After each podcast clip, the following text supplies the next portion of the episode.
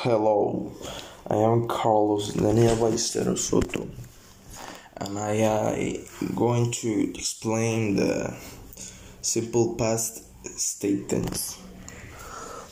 The simple past is formed using the verb um, plus ed.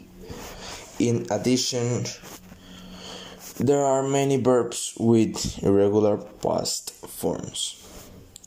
Questions are made with did and negative forms are made with did not.